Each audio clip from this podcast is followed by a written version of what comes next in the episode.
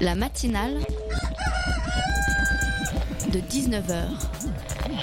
Et bah, c'est une émission qui parle de société, de politique, euh, Culture alternative. On va aussi parler de sport, euh, de gens dans la rue. et l'actualité en règle générale. On va peut-être parler des corbeilles à linge pas en osier d'Auvergne. voilà, il y aura, y aura des invités. Sociologues, des invités chercheurs. Les invités ne diront que des choses intelligentes.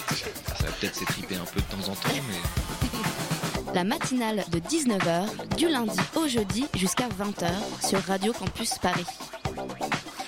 Des enfants qui pleurent, euh, des corps mutilés, des mères qui hurlent de douleur. Elles sont horribles, ces images qui nous viennent d'Alep en Syrie ces jours-ci. Insoutenables même ces vidéos d'enfants qui ont perdu parfois une maison, parfois leur famille. La Syrie brûle et le monde regarde. C'est tellement horrible qu'à la fin, on ferme la fenêtre, on évite de regarder, couvrir cette guerre que je ne saurais voir. À la fin, on en viendrait presque à se demander, mais est-ce un mauvais film euh, ou bien est-ce la réalité? Ces images, ces pleurs, ces destructions, c'est tellement loin. Alors oui, oui, les attentats, on sait, s'inquiéter pour ses proches, avoir peur du moindre bruit, se faire fouiller à l'entrée d'un bâtiment, d'accord. Mais être sous les bombardements, dire adieu à sa famille à chaque fois qu'on va dehors, c'est loin, c'est très loin, c'est trop loin. Pour le philosophe Henri Bergson, la réalité, ce n'est pas juste une chose en soi, c'est un ensemble d'images. Alors l'enjeu, c'est de voir quelle image on choisit de voir.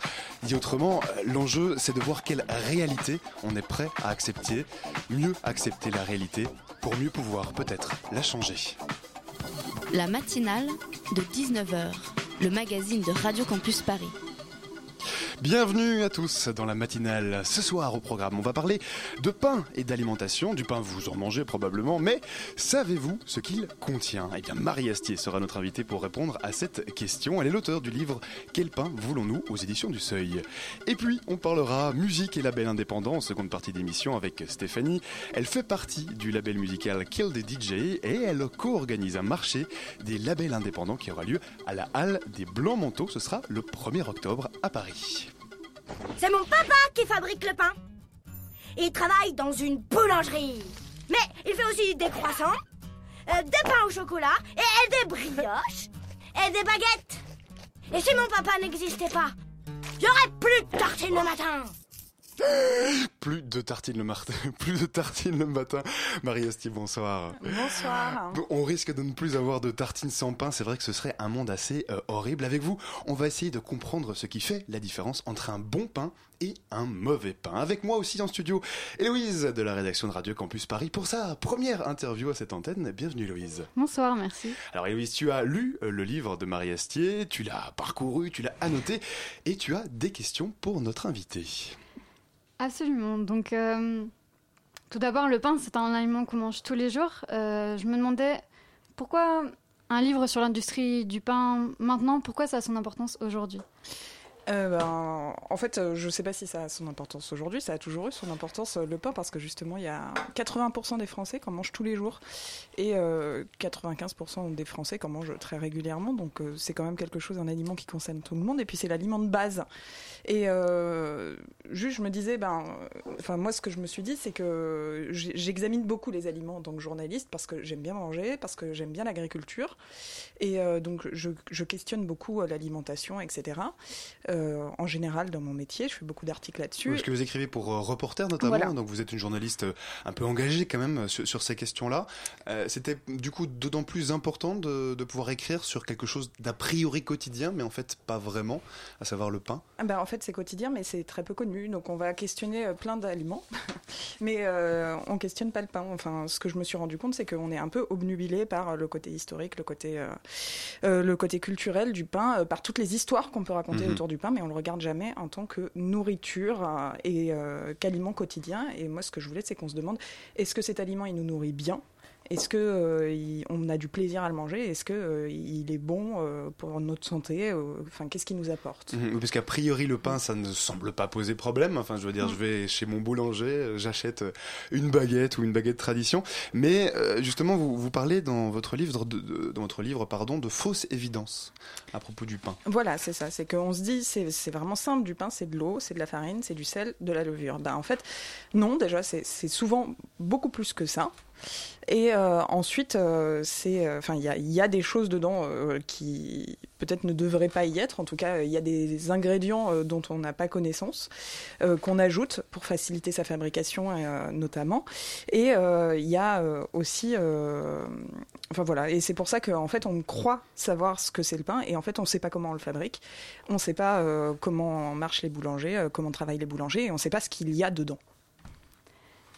Et hum, donc par rapport à ça, est-ce que vous jugez qu'aujourd'hui on achète encore un pain artisanal? Parce que c'est la question qui nous vient premièrement à l'esprit. Parce qu'on a l'image du, boulanger justement euh, qui produit lui-même et qui choisit lui-même tout ce qui ses composantes. Tout ce qu'il fait, est-ce que ça c'est vraiment vrai? Ça dépend des cas? Voilà, alors en fait, euh, ben, justement, risque? alors euh, ce qu'il faut savoir, c'est que les artisans boulangers, donc c'est à peu près 55% du pain qu'on mange aujourd'hui. Voilà. Et euh, les artisans boulangers, c'est aussi quelque chose auquel on est attaché en France parce qu'il y en a beaucoup. Et euh, ces artisans-là, eh ben, on, se dit, eh ben, on leur fait confiance. On a envie de leur faire confiance parce que justement, ils ont ce label d'artisans, etc. Et on les voit fabriquer leur pain. Moi, ce que je dis, c'est que les artisans, en fait, euh, il y, a un problème aujourd'hui, notamment à cause d'une évolution du métier et d'une évolution aussi de toute la filière pain, qui a fait que les boulangers se sont retrouvés déconnectés ben, du blé et de l'origine de, l'aliment d'origine qu'ils transforment. Et donc, euh, eux, ils ne s'intéressent plus, ne serait-ce qu'à la farine. C'est-à-dire que les boulangers utilisent des farines qui sont régulées par les mhm. meuniers avec des ajouts dedans et ne savent même pas qu'il y a des ajouts dedans. Alors vous me servez ça sur un plateau, euh, Marie Astier, Christelle de la rédaction de Radio Campus Paris a justement été vérifiée dans une boulangerie si, si le boulanger lui-même savait ce qu'il y avait dans son pain. Une tradition à quelques pas de la gare des Vallées, dans la commune de Bois-Colombes dans le 92, la boulangerie Niel vend du pain fait maison.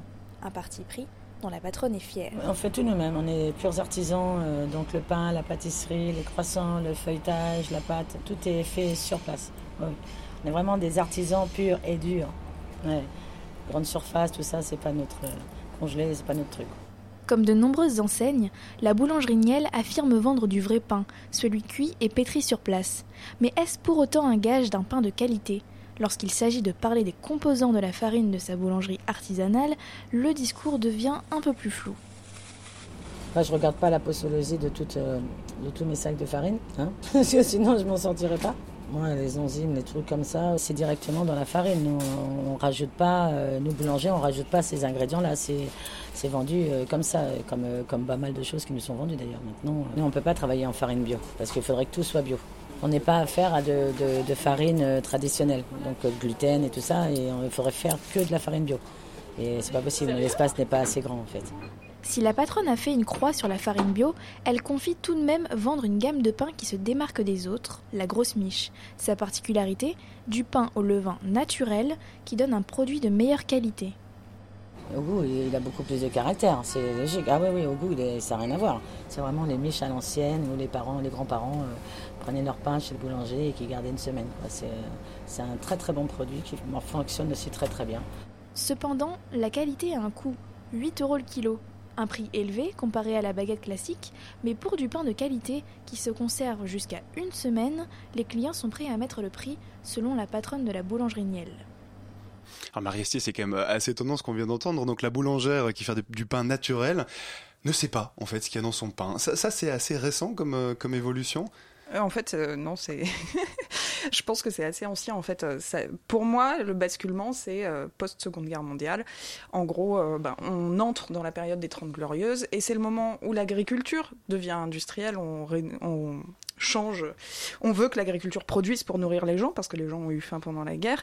Et finalement, le pain ben, et toute notre alimentation suit la même voie. Et donc, euh, on se retrouve avec euh, une culture industrielle du blé et derrière aussi une fabrication. On découvre en fait euh, presque par hasard dans, une boulangerie de l'est de la France une méthode de fabrication du pain où on se rend compte qu'en pétrissant beaucoup, en rajoutant de l'acide ascorbique, etc., on fait un pain blanc très blanc et très gonflé. Et c'est l'exact inverse du pain conservé pendant la guerre et dont plus personne ne voulait.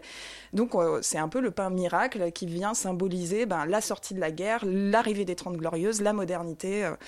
voilà, donc c'est génial. L'abondance aussi. Et donc euh, du coup, tout le monde adopte ce pain et tous les boulangers s'y mettent.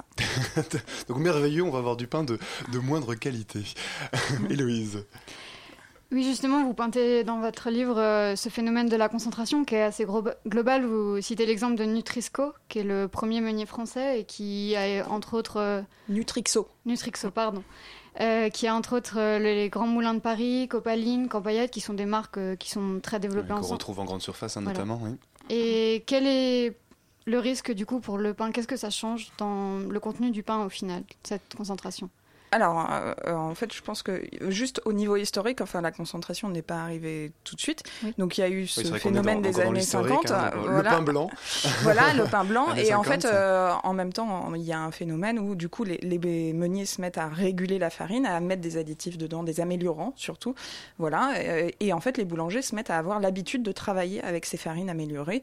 Et ensuite, ces techniques boulangères se répandent dans l'industrie parce que c'est là, dans les années 80, 70, 80 que naît l'industrie du pain. Avant, il y avait que des boulangeries et voilà et euh, tout ce phénomène euh, du coup la naissance de l'industrie favorise aussi le regroupement des moulins donc les moulins euh, disparaissent les uns après les autres se mhm, rachètent mhm. les uns après les autres et on se retrouve aujourd'hui avec quatre grands moulins qui produisent 60% de la farine en France.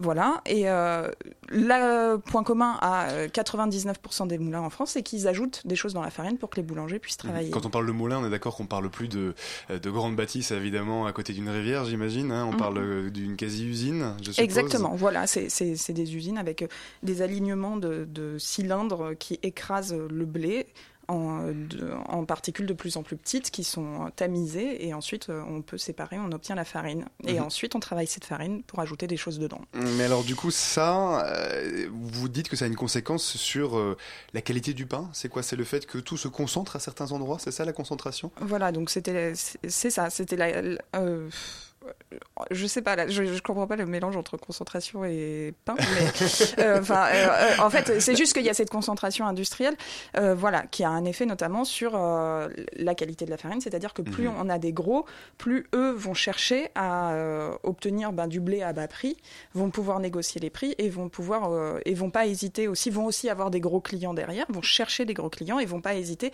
à prendre des blés de moins de bonne qualité et à mettre plus d'additifs dedans, plus d'améliorants dedans pour euh, que la farine soit panifiable et donne un pain, euh, un pain euh, de qualité apparemment bonne. Apparemment en tout cas. Mais apparemment, mm, mm, mm. voilà. Héloïse. et il y a aussi un autre phénomène qui est celui de l'intégration, c'est-à-dire que ces grandes, ces grandes meuneries, ces grandes entreprises qui veulent, elles veulent contrôler le marché du début jusqu'à la fin. Et encore une fois, quelles conséquences ça a pour, euh, les, pour justement les boulangers, puisque euh, visiblement, ils leur proposent certaines gammes très spécifiques, etc. Est-ce que ça, finalement, on va avoir aussi une moins grande diversité? Est-ce que c'est ça la conséquence? Ça a un impact euh, Bon, voilà, en fait, ce qui se passe, c'est que l'intégration, en fait, l'intégration, c'est vraiment au niveau donc euh, on a ces quatre grands moulins qui, sont, qui ont mangé les autres moulins au fur et à mesure. Et euh, ces quatre grands moulins, en fait, sont peu à peu rachetés par les coopératives agricoles. Et donc c'est mhm. pour ça que je parle d'intégration de la filière, c'est-à-dire que les coopératives agricoles, c'est des très gros groupes qui sont finalement des groupes de l'agro-business, c'est plus du tout coopératif. Et donc ils rachètent les moulins, mais eux, ils veulent écouler leur blé.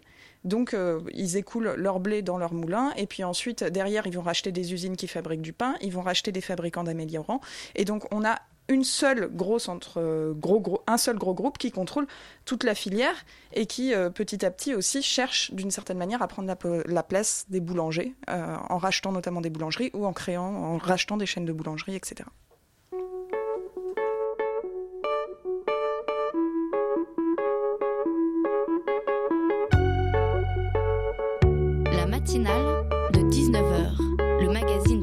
Campus.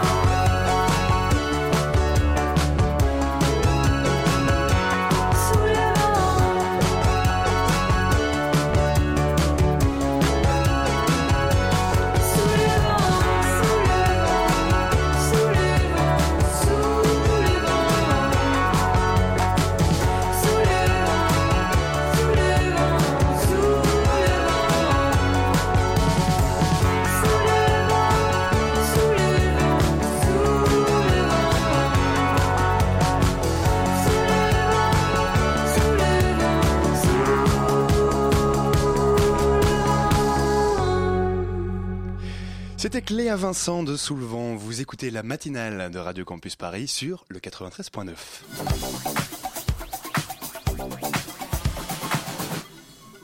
On est toujours avec euh, Marie Astier et on parle avec elle de pain. Donc, euh, ce qu'on pourrait se poser comme question, euh, du coup, euh, maintenant, c'est est-ce qu'on risque d'avoir quasiment le même pain partout? Bah, c'est un peu ce que je dis en, en conclusion du livre, c'est à nous de choisir aujourd'hui. On est un peu à la croisée des chemins pour euh, le pain. Donc, euh, quand tu me demandais aussi tout à l'heure pourquoi aujourd'hui parler du pain, parce que moi je pense qu'il y a un, basculement dans le monde du pain justement avec cette concentration, etc., qui veut dire qu'il faut qu'on se pose la question.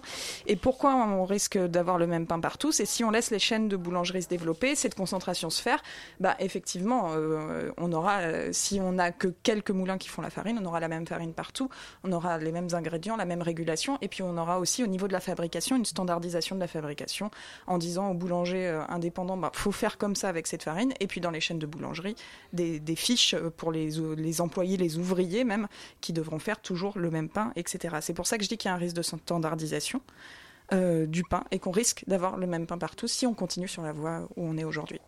Alors, face à ça, euh, comment le consommateur, lui, peut agir? Est-ce que quel pain il pourrait acheter finalement pour euh, ne pas avoir le même pain partout? Voilà, et ben ça c'est la question. grosse question euh, ce qui est légitime de se poser. Moi, ce que je veux pas, c'est donner euh, des de- donner des règles fixes en disant euh, prenez absolument du pain au levain, prenez absolument du pain brun.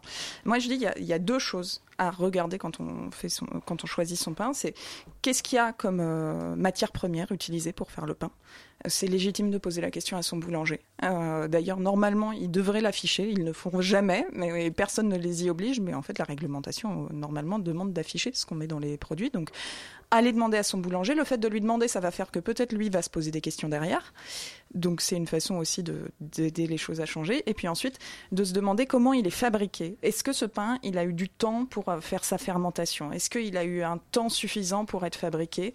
Est-ce que, euh, euh, la personne qui le fabrique comprend les processus la- la- qui se passent au moment de la fabrication du pain Parce que finalement, du pain, c'est une fermentation, c'est comme du vin. Et euh, il faut que ce soit bien mené. Il y a une manière très chimique de mener cette fermentation, et puis il y a une manière naturelle. Et euh, moi, je plaide euh, évidemment pour la manière naturelle. voilà. Donc allez poser des, des questions à son boulanger, si je vous entends bien Marie. Voilà, exactement.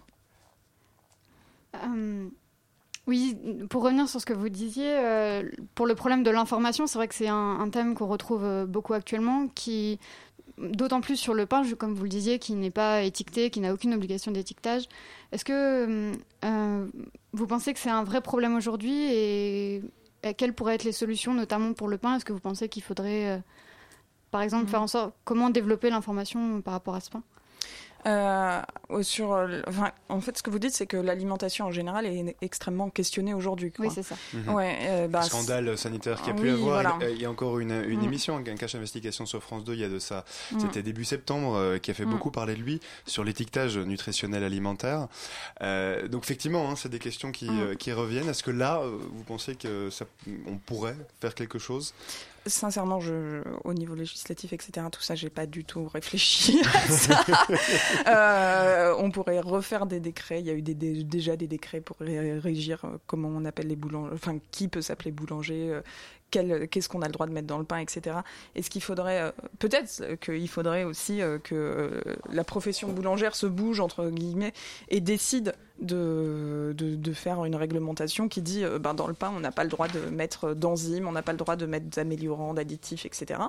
Pourquoi pas euh, Peut-être ce qu'il faudrait aussi, c'est changer la formation des boulangers et, et de tous les gens qui travaillent dans le monde du pain pour que les gens sachent vraiment ce qui se passe au moment de la fermentation, ce que c'est que de fabriquer du pain. Parce qu'aujourd'hui, concrètement, il Voilà. n'y a pas de. Enfin, je veux dire, boulanger n'est pas un titre protégé, si quand même. Vous Si, si, si, si, bien sûr, euh, il y, a, il y a une réglementation qui a été faite euh, en 95-98 chez- euh, par Monsieur Raffarin.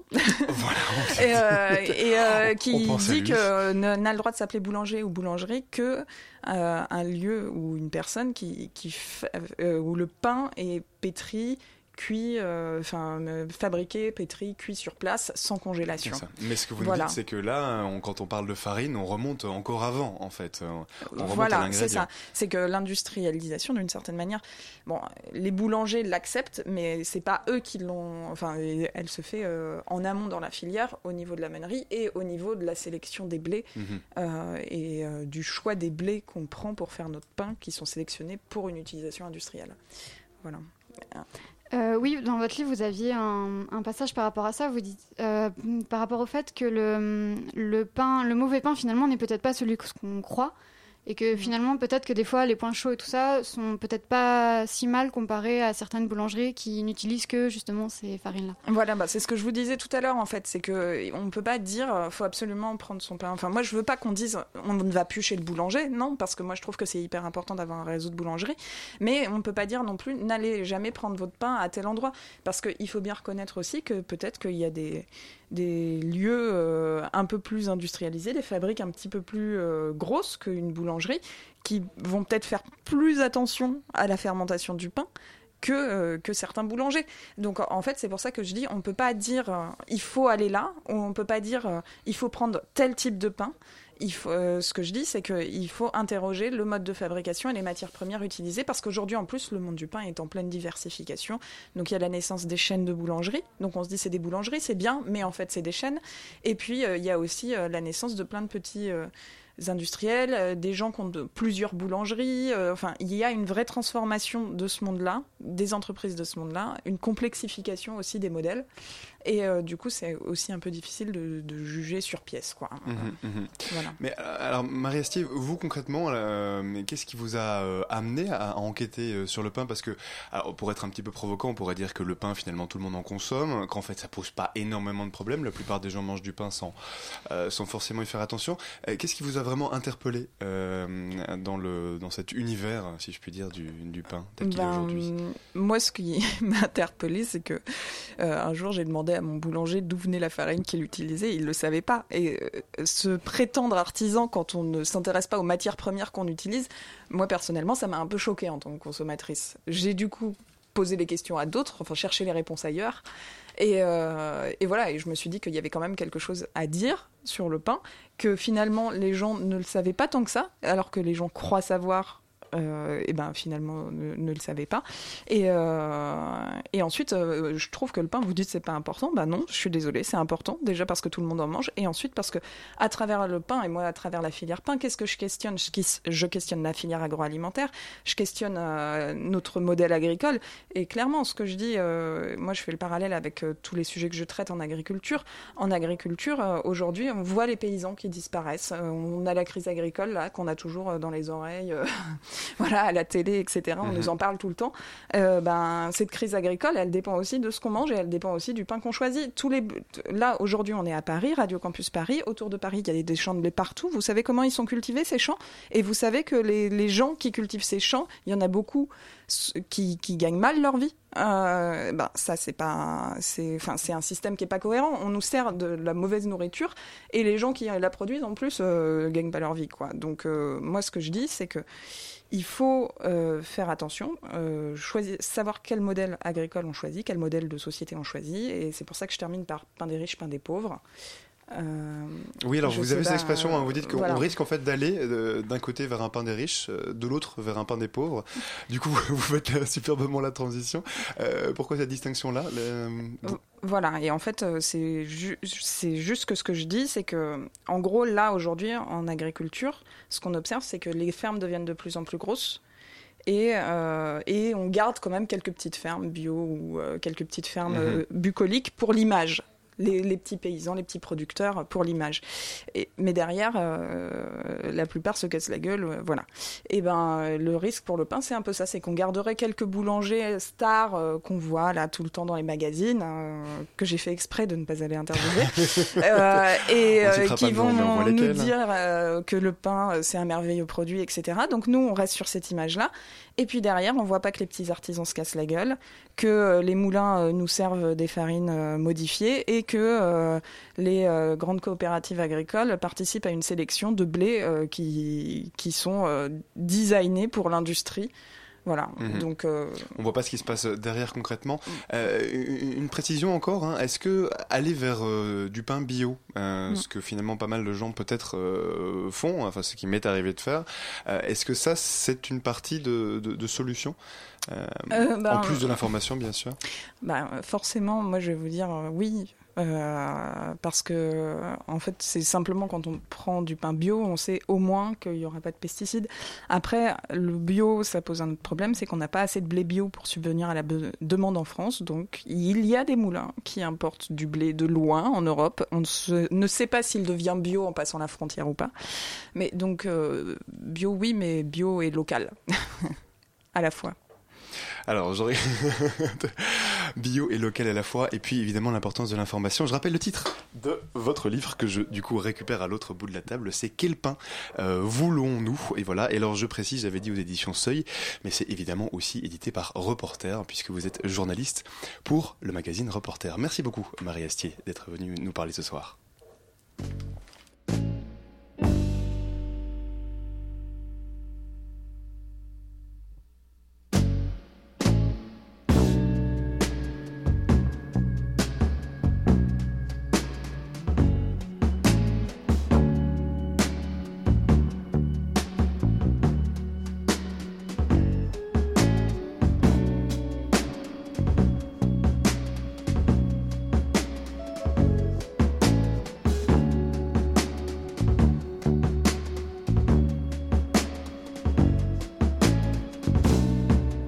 I found you at the window again, looking out, watching the leaves falling in.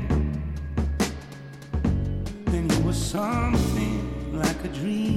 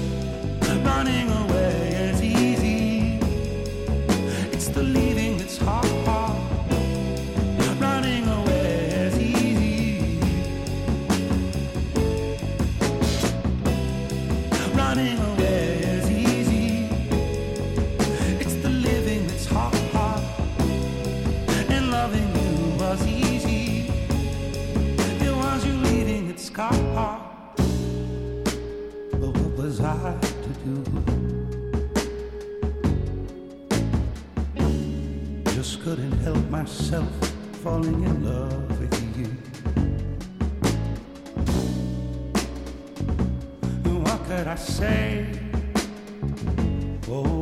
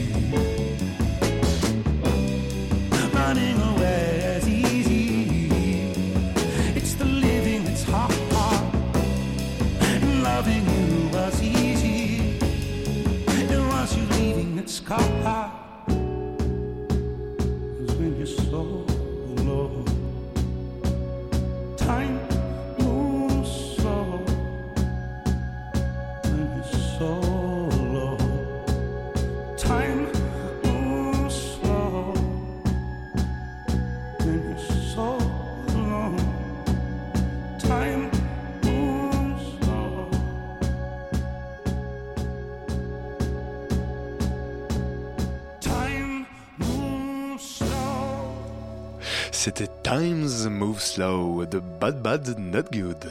La matinale de 19h du lundi au jeudi jusqu'à 20h sur Radio Campus Paris. Dans l'actualité également ce week-end se déroulait la 18e édition de la Technoparade. La Technoparade qui investit chaque année les rues de Paris, c'est un événement euh, mainstream qui rassemble chaque année ceux qui veulent se perdre le temps d'un après-midi dans un monde gouverné par de grosses enceintes perchées sur des chars. Alors chacun sa raison de taper du pied, mais c'est peut-être ça le pouvoir de la techno, rassembler n'importe qui et n'importe quoi le temps d'un bref instant où tout semble emporté par la puissance des basses. Quelqu'un de la rédaction est allé balader son micro dans la technoparade. C'est un reportage de Béatrix Moreau.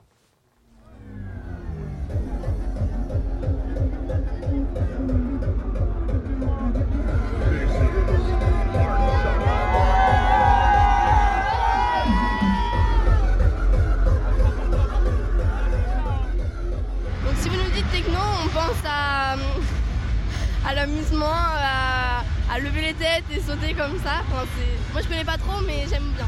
La techno, ce serait de la musique qui, euh, qui enjaille tout le monde, c'est-à-dire qu'il y a de la basse. Et la basse, en fait, ça fait euh, sauter tout le monde, du coup, tout le monde bouge. Tout le monde est là, tout le monde fout le bordel, c'est trop bien. Il y a plein de trucs qui se passent. Mais ouais, non, c'est du boom boom surtout. Vous connaissez David Guetta?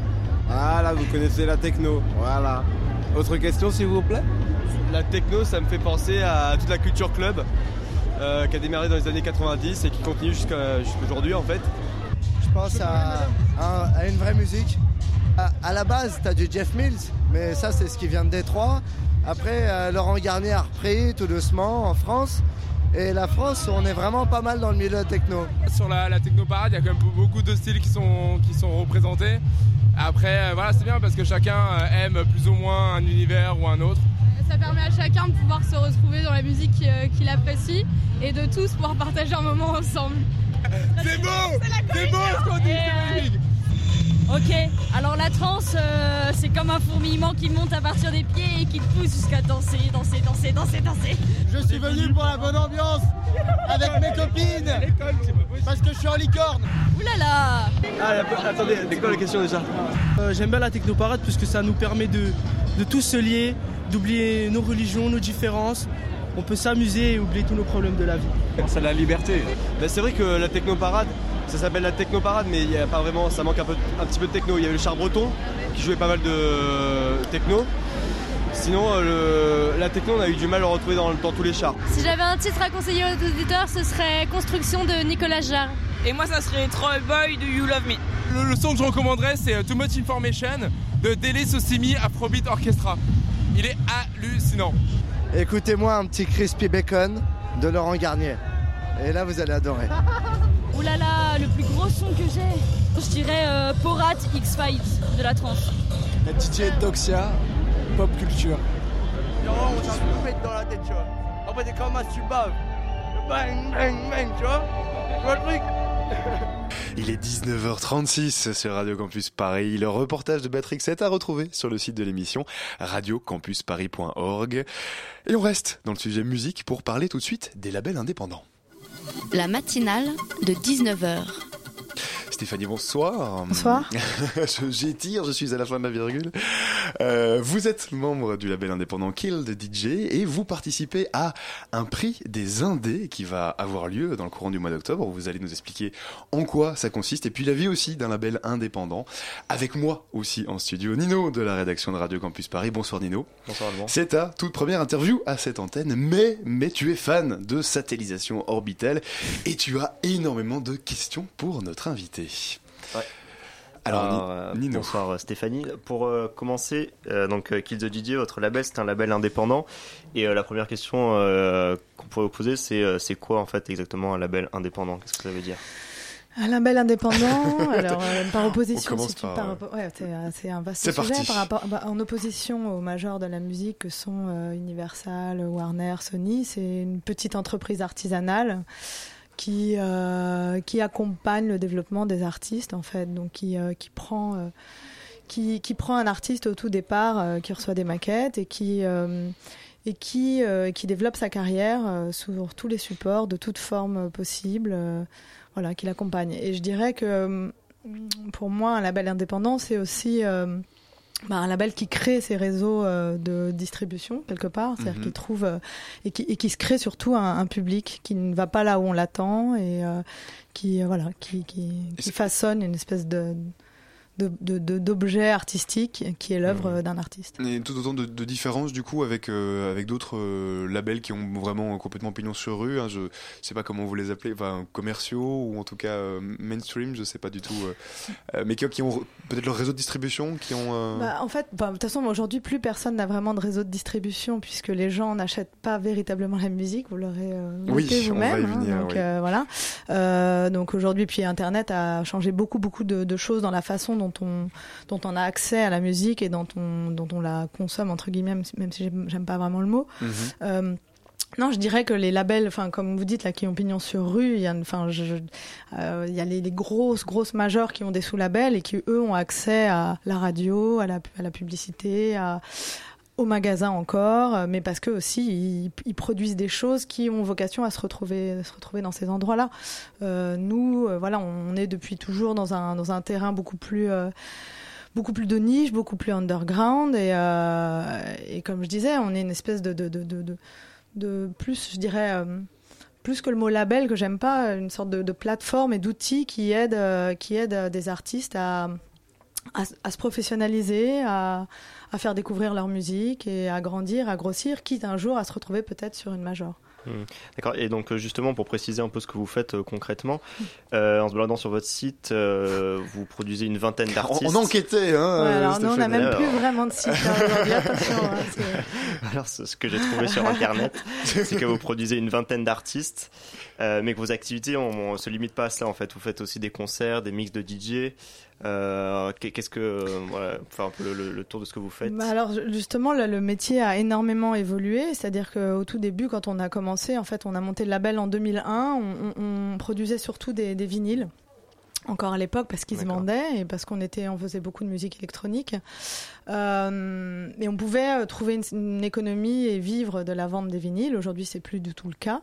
Euh, donc, on, on- on est, on est à la fois producteur de, de- de disques, c'est-à-dire qu'on on, va trouver les moyens financiers de, on va essayer de trouver les, le, moyen de, financer des, albums. On va les, les, euh, presser euh, sur encore sur vinyle et sur CD ou les rendre disponibles sur internet.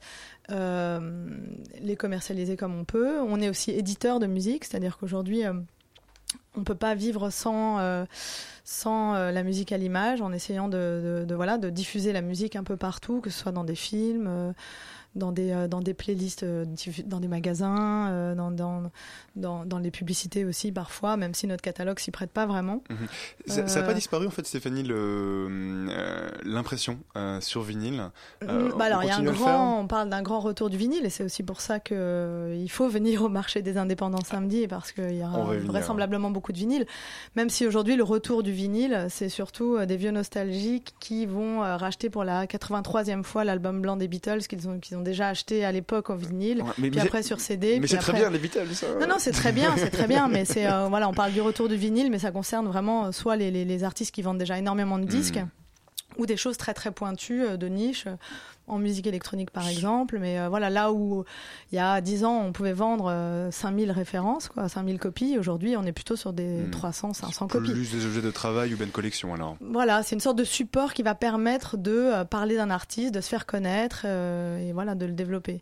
Et pour euh, juste, pardon, je, ah, je suis peut-être un peu long, mais voilà, à côté, de, à côté de ces activités d'édition, euh, aujourd'hui, on, on, on, on fait aussi du, du booking d'artistes, c'est-à-dire qu'on organise des soirées, on essaye de placer les artistes dans des festivals, des choses comme ça. Enfin voilà, aujourd'hui, c'est plus un seul métier être un label de musique, c'est plein de C'est- métiers. C'est diriger une entreprise. Bah, Presque. ouais, une micro, alors on appelle ça des TPE, c'est assez moche, de très petites entreprises, vu qu'en général, c'est une personne, deux personnes et puis quelques stagiaires, quand on a le temps de les recruter. Alors vous produisez une vingtaine d'artistes à peu près. Euh, comment est-ce que vous les choisissez? Est-ce que vous privilégiez un style de musique particulier avec les DJ Alors, c'est pas un style de musique, c'est euh, parce que parce qu'on a sorti aussi bien de la musique électronique que de la folk, euh, que de la pop avec euh, voilà, je sais pas, Jason Edwards, euh, du rock, Chloé qui fait plutôt un album de musique électronique pure. C'est plus une sorte d'intention globale, une esthétique qui nous touche, qui nous plaît et qui peut se retrouver dans, dans plein de genres, de types de musique. Après, on est aussi un label assez politique, donc on aime bien aussi euh, permettre à des artistes d'exprimer vraiment des points de vue et pas simplement euh, de, voilà, de, sortir leur, euh, leur, rêverie euh, intime euh, qu'ils ont fait dans leur chambre et qui pourraient nous- D'où d'où le nom d'ailleurs, parce que Kill, euh, Kill the DJ pour un Ouais. label musical, on se dit bon. Ouais, alors surtout, par les temps qui courent, si tu veux, on est, euh, j'aimerais bien changer. Ouais. Mais euh, non, non, ça, c'était une vieille blague en after. euh. c'était un peu le, les, je vais pas vous refaire l'histoire, ça prendrait quelques heures, puis je me souviens plus grand chose, donc. euh, voilà, mais, mais il est resté un nom, le nom Voilà, du Kill the. DJ. Voilà, qui du coup est le nom de, votre label. Alors, euh, si on vous invite, alors bien sûr c'est pour parler de votre label, mais c'est aussi parce qu'il y a deux événements euh, auxquels vous allez participer. Alors d'une part, il y a le prix des indés et il y a le marché des indés. Ouais. Alors, on reste dans les indés, mais c'est pas tout à fait pareil. Euh, on, peut, on va peut-être commencer, hein, si vous le voulez bien, par le prix. De- donc concrètement, le but c'est de mettre en avant la, la vitalité de la production musicale indépendante en France, c'est ça? Alors, le, le- je, je vais peut-être vous décevoir, mais je suis pas la personne la plus légitime pour en parler ici, vu que je suis euh, moi-même participante plus ou moins du, euh, au prix. C'est pas moi qui l'organise, mais en gros, en pourquoi est-ce- gros, je pense que vous vous je pense que participez, si bah, non, je pense que l'idée c'est de mettre en avant euh, des, des productions, des productions des indépendants et qui seraient pas forcément visibles euh, dans des prix comme euh, les Victoires de la musique ou des choses comme ça qui sont un peu traditionnelles et un peu un peu centrées sur la variété. Et euh, j'imagine que l'idée c'est de d'essayer de montrer la diversité des productions des indépendants et de et de d'en faire une sorte de un peu Mercury Prize euh, à la française quoi un truc où euh, on va pas découvrir des artistes qui passent déjà dans tous les supermarchés mais plutôt des, voilà des vrais des vrais de la bonne musique de découvrir de la bonne musique. Nino Nino n'a pas encore de questions. Alors je reviens avec mais ce voilà je suis des désolée indés. donc nous on a postulé on a on a on a postulé sur, je, je sais plus alors pour à l'époque c'est pas moi qui l'ai fait mais on a on a plus ou moins essayé d'inscrire euh, la plupart de nos artistes et puis euh, et puis voilà, je, je, je crois pas qu'on ait vraiment gagné quoi que ce soit, sinon j'aurais été au courant. Mais, euh, mais voilà, je sais qu'il va y avoir une cérémonie bientôt de remise des prix et que ça risque d'être assez intéressant. Enfin, j'espère.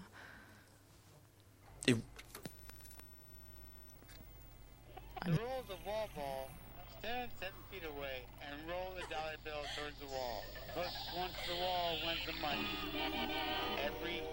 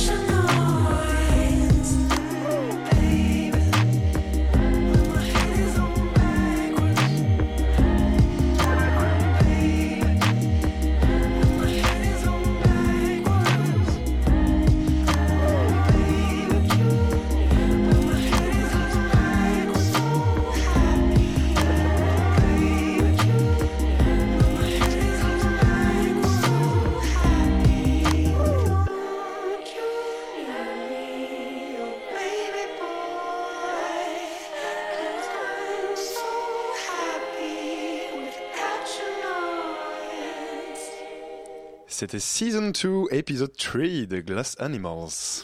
La matinale de 19h sur Radio Campus Paris. On est toujours avec Stéphanie de Kill the DJ, du label Kill the DJ, et on parle des labels indépendants. Oui, alors euh, donc il y aura ce marché des indés, euh, c'est euh, ce week-end, le 1er octobre. C'est un moment où à la fois il y aura plusieurs labels comme vous, indépendants, qui pourront vendre leurs disques, leurs vinyles, mais c'est pas seulement un moment où voilà, des gens viendront pour acheter, c'est aussi pour rencontrer des artistes.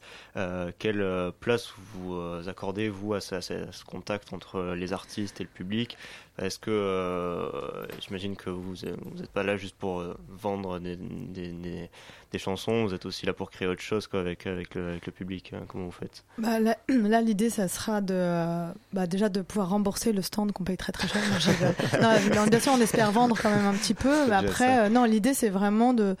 Bah, c'est toujours chouette de pouvoir rencontrer les gens qui sont derrière euh, les, artistes qu'on aime ou qu'on écoute, ou euh, de pouvoir avoir un accès direct à un artiste ailleurs que dans une salle de concert. Et, c'est vrai que de, plus en plus, d'ailleurs, les artistes qui quand ils se produisent, ils, sont au stand de merch après le concert pour dédicacer leurs disques, pour créer ce lien direct avec le public qu'ils ont déjà de façon euh, digitale souvent parce que chacun peut avoir un contact un peu plus aisé avec avec les, avec les artistes. Mhm.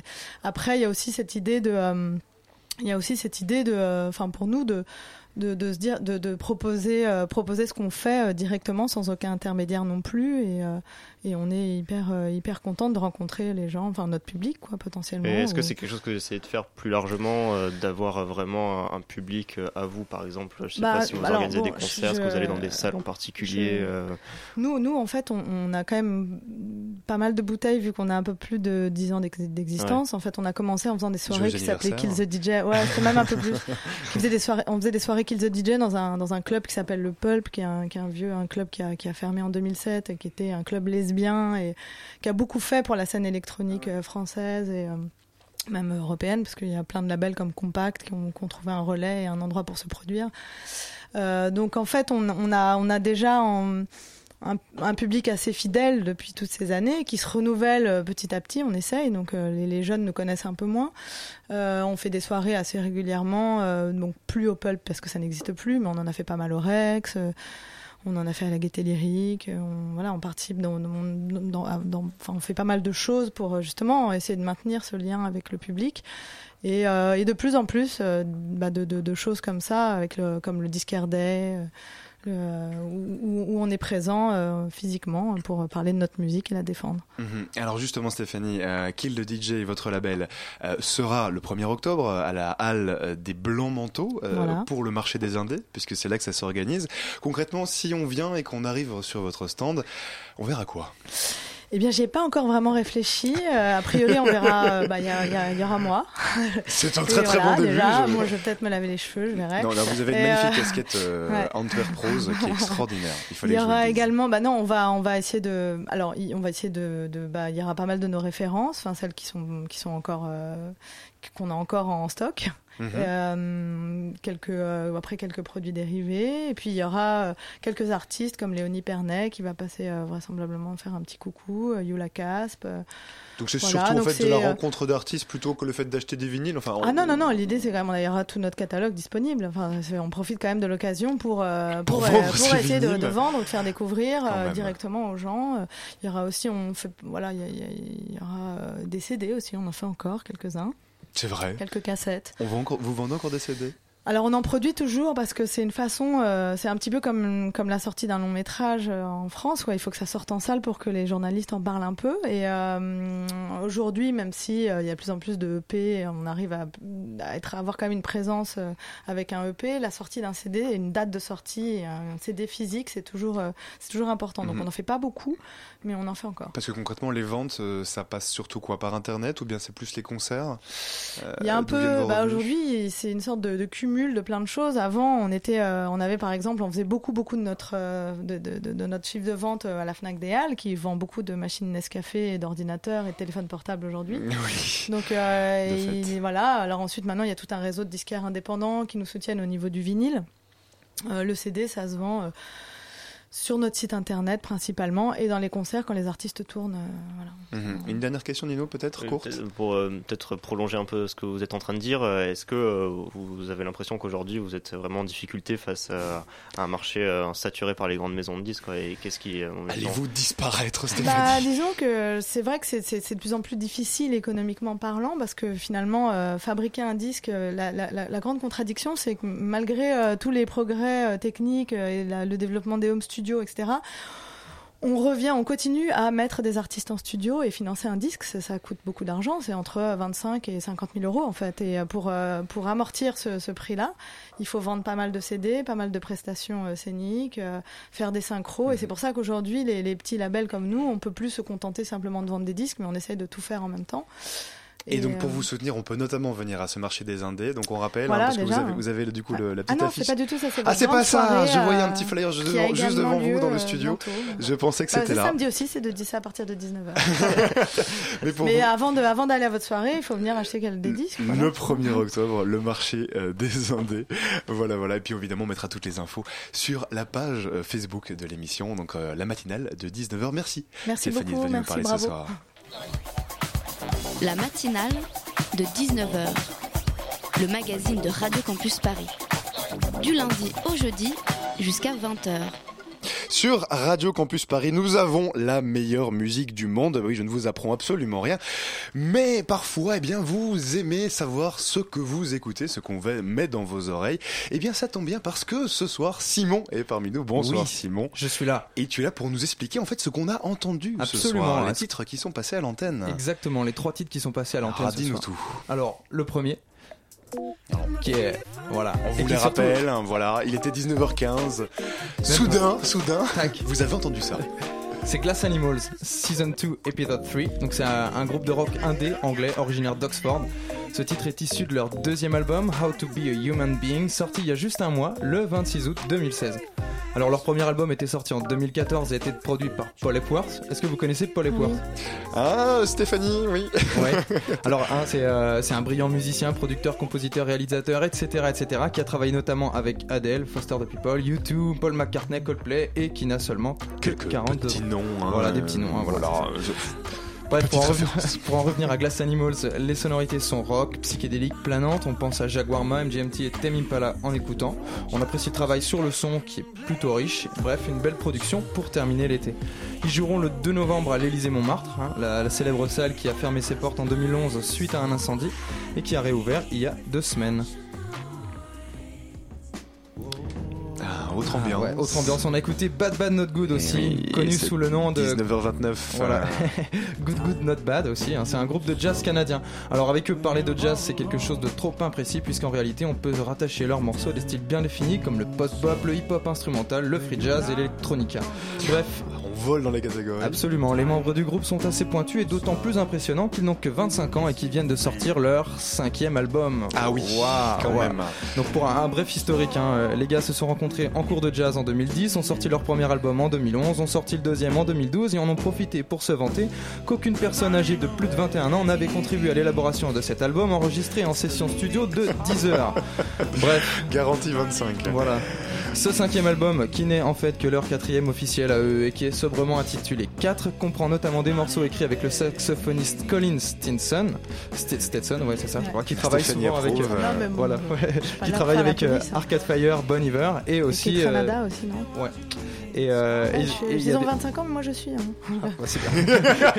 Rien n'empêche. Et le, et le rappeur Mick Jenkins. Euh, Bref, ce groupe est en totale adéquation avec ce qui se fait de mieux aujourd'hui dans le monde de la musique et dans le jazz et il plaira forcément à tout le monde et même à ceux qui n'y connaissent absolument rien au jazz. Et enfin, Cléa Vincent. Petit dernier. Ouais, une lauréate du FER 2016. Donc le FER, c'est un, 19h15, il était, un- un dispositif euh, de soutien au démarrage de carrière. J'en profite pour dire que nous aussi nous l'avions eu avec Léonie Pernet Ah, yes. l'année dernière. Super, bah, comme quoi c'est- ça tombe impeccable. Ça, nique un peu ta chronique. Non, non. Alors, du coup, bah, sa musique, on l'écoute, on peut, on peut la définir comme étant un peu acidulée et rafraîchissante, hein, et ça, même avec l'été qui s'en va. Euh, on peut y entendre de la tradition de, de chansons françaises, et, euh, mais elle, elle y rajoute des arrangements qui donnent envie de danser. Elle jouera au festival Le Mama en octobre à Paris, et à la Maroquinerie le 6 décembre. On lui souhaite en tout cas le même avenir radieux que Jane et Jeanne qui sont elles aussi passées par le fer. Merci beaucoup Simon pour cette sélection, pour cette fresh list. Rendez-vous la semaine prochaine. Rendez-vous la semaine prochaine, absolument. Impeccable. Le rendez-vous est pris. La matinale, ça se termine déjà pour aujourd'hui. Si vous avez manqué une partie de l'émission, vous pourrez la retrouver. hein, Vous retrouvez l'émission en podcast d'ici quelques minutes sur le site de l'émission, sur radiocampusparis.org ou sur notre page Facebook. La matinale de 19h. Mais tout de suite, restez bien connectés sur le 93.9 puisque arrive, puisqu'arrive, on veut du solide. Et oui, alors de quoi allez-vous nous parler ce soir Ce soir, nous avons la chance de recevoir Réseau Presto, qui est une petite mission, euh, maison d'édition et d'impression, qui travaille avec des artistes incroyables, d'illustration notamment, et le groupe Pépite. Voilà. Merci beaucoup. À tout de suite alors pour On veut du solide. Merci à Mickaël qui est à la réalisation ce soir, à Marion pour la coordination. Nous, on se retrouve demain à 19h. Bonne soirée, vive la radio.